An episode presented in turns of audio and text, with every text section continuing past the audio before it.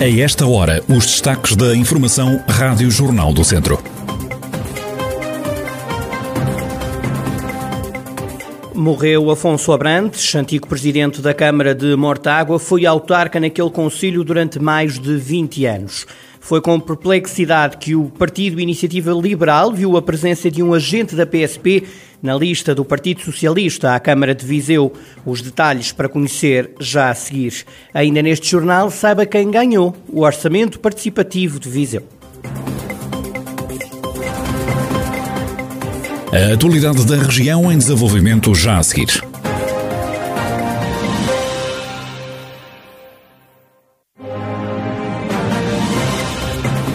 Noticiário Rádio Jornal do Centro, edição de Carlos Esteves.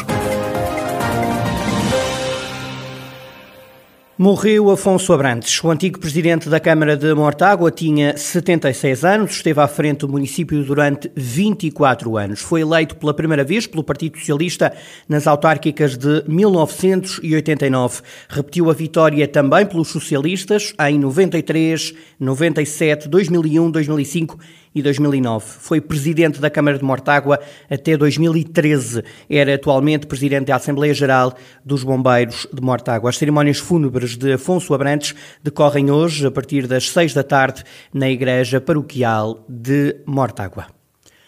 O Iniciativa Liberal diz ter ficado perplexo por um agente da PSP integrar a lista do PS à Câmara de Viseu nas próximas autárquicas. Em causa José Chaves, que é o quarto da lista socialista, ouvido pela Rádio Jornal do Centro. Pedro Pereira, coordenador para a comunicação do Iniciativa Liberal em Viseu, salienta que não está em causa uma questão pessoal, mas política. Aqui o quarto lugar é, é perfeitamente elegível e, portanto, coloca-se a dúvida uh, se, a pessoa vai abdicar do, do, mandato para o qual foi eleito menos de uma semana depois e se calhar até antes da eleição. Portanto, a questão aqui é, é em torno da situação e de como é que vai ser gerida esta incompatibilidade legal que existe entre o trabalho ativo nas forças de segurança e a candidatura, que aí acho que é uma área cinzenta e, portanto, não nos questiona tanto, mas o que será o, o digamos, aftermath depois da eleição, portanto, o que é que vai acontecer a seguir?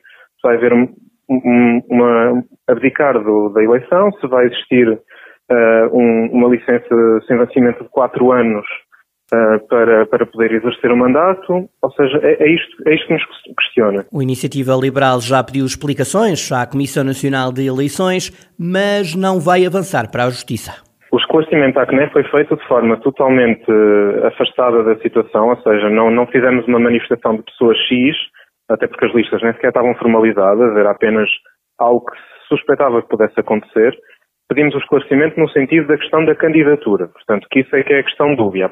A própria CNE apontou-nos para estas dúvidas que já existiram e apontou-nos também para o facto do quadro legal não ser, não estar bem definido.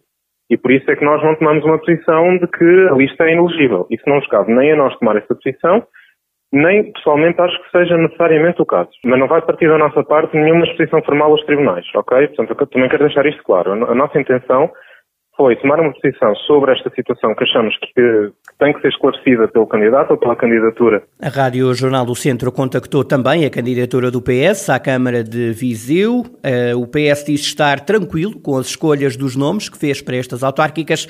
Diz o Partido Socialista que os currículos falam por si.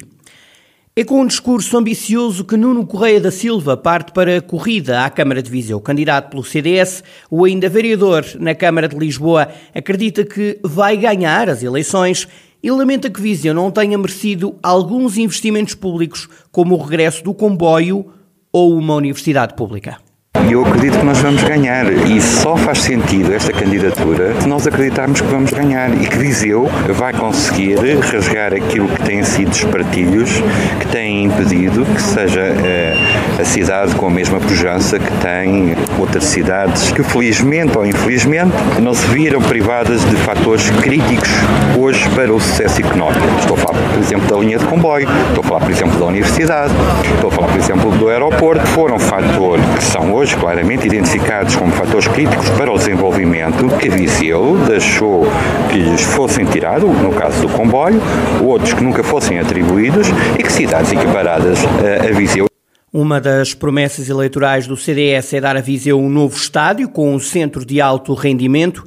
Nuno Correia da Silva até já tem nome pensado para a estrutura desportiva. Acho que Viseu pode ser a capital do desporto, não só o futebol, mas também o futebol, mas também daquilo que é hoje as melhores práticas do desporto. Uma das propostas que vamos apresentar, aliás, vamos apresentar até uma maquete daquilo que será o novo estádio para Viseu e que será financiado apenas por privado, onde terá centros de rendimento para alta competição. Aliás, uma matéria que eh, eu tenho estado a discutir, eh, porque é uma pessoa que, além de ser muito entendida, eh, é um exemplo que é o nosso conterrâneo Carlos Lopes. Será ele que, que, que, irá coordenar esse centro de alto rendimento. Hoje a ida ao estádio é uma experiência em si que passa muito mais do que o momento de jogo. Portanto, nós temos que ter um estádio que tenha imensas valências. Um estádio onde tenha um cinema, onde tenha restaurantes, onde a família... lado 21? Exatamente. Será o, o Fontelo 20, por acaso será o Carlos Lopes, não, Carlos Lopes 21. Carlos Lopes 21 será este o nome dado ao novo estádio se, a promessa, se a vontade do CDS for avante. Nuno Correia da Silva, candidato centrista à Câmara de Viseu, pode ouvir esta entrevista na íntegra às 11 da manhã, com repetição às 6 da tarde na emissão da Rádio Jornal do Centro. A entrevista fica disponível em podcast em jornaldocentro.pt. Já são conhecidos os vencedores do Orçamento Participativo de Viseu. O projeto mais votado foi os Jardins da Memória, para ser desenvolvido na freguesia de Viseu. No segundo lugar, a requalificação da piscina natural na Ribeira do Seixal. O terceiro vencedor foi o projeto Empatias, reabilitação do Jardim e da Mata de Abraveses. Na quarta posição ficou o Jardim da Água Campo, na freguesia do Campo. Em quinto lugar foi proposta Vamos à Fradega. Já na linha Cidade Jardim Escolar, a ideia mais votada foi o projeto Octógono, da secundária Viriato. Em segundo lugar ficou o Dali Água, da secundária Emílio Navarro. Eleito em terceiro lugar ficou os Jardins Ativos, também da Emílio Navarro. Quarta posição pertence ao projeto Bicicleta Viseu Pedalar para Carregar, da Universidade Católica de Viseu. O quinto projeto foi o aproveitamento do Rio Pavia, junto à Casa da Ribeira, colocando pequenos barcos e gaivotas para usufruto da comunidade numa ideia apresentada pela profissional Mariana Seixas. A Presidente da Câmara de Viseu, Conceição Azevedo, espera que o orçamento participativo não fique por aqui. O objetivo em 2021, à altura, era abrir uma janela de participação pública geradora de novas propostas e futuras intervenções na área da sustentabilidade, salvaguarda e valorização ambiental, mas também de promoção de qualidade de vida, de mobilidade suave, da agricultura, entre outras. Este ano associamos também a este instrumento de democracia participativa o título histórico Viseu Cidade Jardim Título este que ostentamos há mais de 80 anos e que muito significa para todos os vizienses. Era obrigatório chamar os cidadãos a contribuir com as suas ideias para este desígnio, que queremos que se mantenha por muitos e muitos anos. Estiveram 85 propostas em competição, registrou-se o um total de 8.589 votos. Conceição Azevedo, Presidente da Câmara de Viseu, adiantou ainda que os projetos vencedores em 2015 e em 2016 estão todos executados. Os vencedores nos anos seguintes estão numa fase de conclusão. O Orçamento Participativo já distribuiu 800 mil euros para executar obras propostas pelos cidadãos e pelas escolas. Um mês depois de ter cancelado os eventos na cidade devido ao aumento de casos de Covid-19, a Câmara de Viseu decidiu agora retomar a programação do Verão Cidade Jardim. O vereador com o pelouro do turismo, Fernando Marques, detalha as iniciativas que vão agora decorrer já a partir de sexta-feira. Vamos reativar a programação que tínhamos prevista para o Parque Acalino Ribeiro. Vamos ter também eventos nos Jardins da Casa do Mirador, porque é um espaço que nos permite processar eventos em e vamos também arrancar com a programação do Campo de Viriato. O que é que vamos ter naquela zona que tipicamente recebe a Feira de São Mateus? Vamos ter numa primeira fase, isto é a partir de sexta-feira, a partir das nove e meia, vamos dar uma voltinha, cumprimentar essencialmente os operadores económicos. Vamos ter a, a parte da restauração, a parte das faturas e, em princípio, também alguma coisa de artesanato e algumas outras atividades económicas. Ainda segundo o Fernando Marques, vereador na Câmara de Viseu, as diversões só devem regressar na próxima semana. A GNR apanhou um homem que é suspeito de ter roubado, na madrugada de domingo, duas igrejas na cidade de Tondela. O suspeito não conseguiu roubar nada, mas causou alguns danos. O indivíduo é conhecido pelas autoridades como o Homem-Aranha, como dá conta o padre António Vitor Martins.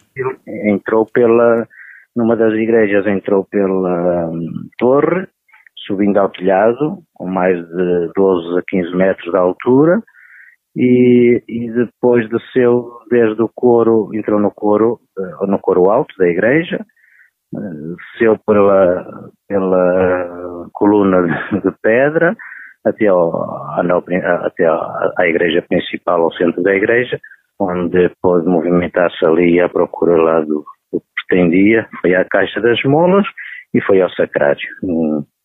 E tentou subir ao púlpito também, mas mais nada. Na outra igreja, na Igreja do Carmo, uh, tentou arrombar a Caixa das Molas e, na, e no Sacrário também. O padre António Vítor Martins a dar conta dos furtos registados em duas igrejas da cidade de Tondela. O suspeito é um homem de 32 anos, foi identificado, constituído arguído. Segundo a GNR, o indivíduo tem antecedentes criminais por furtos em igrejas, estabelecimentos comerciais e também residências.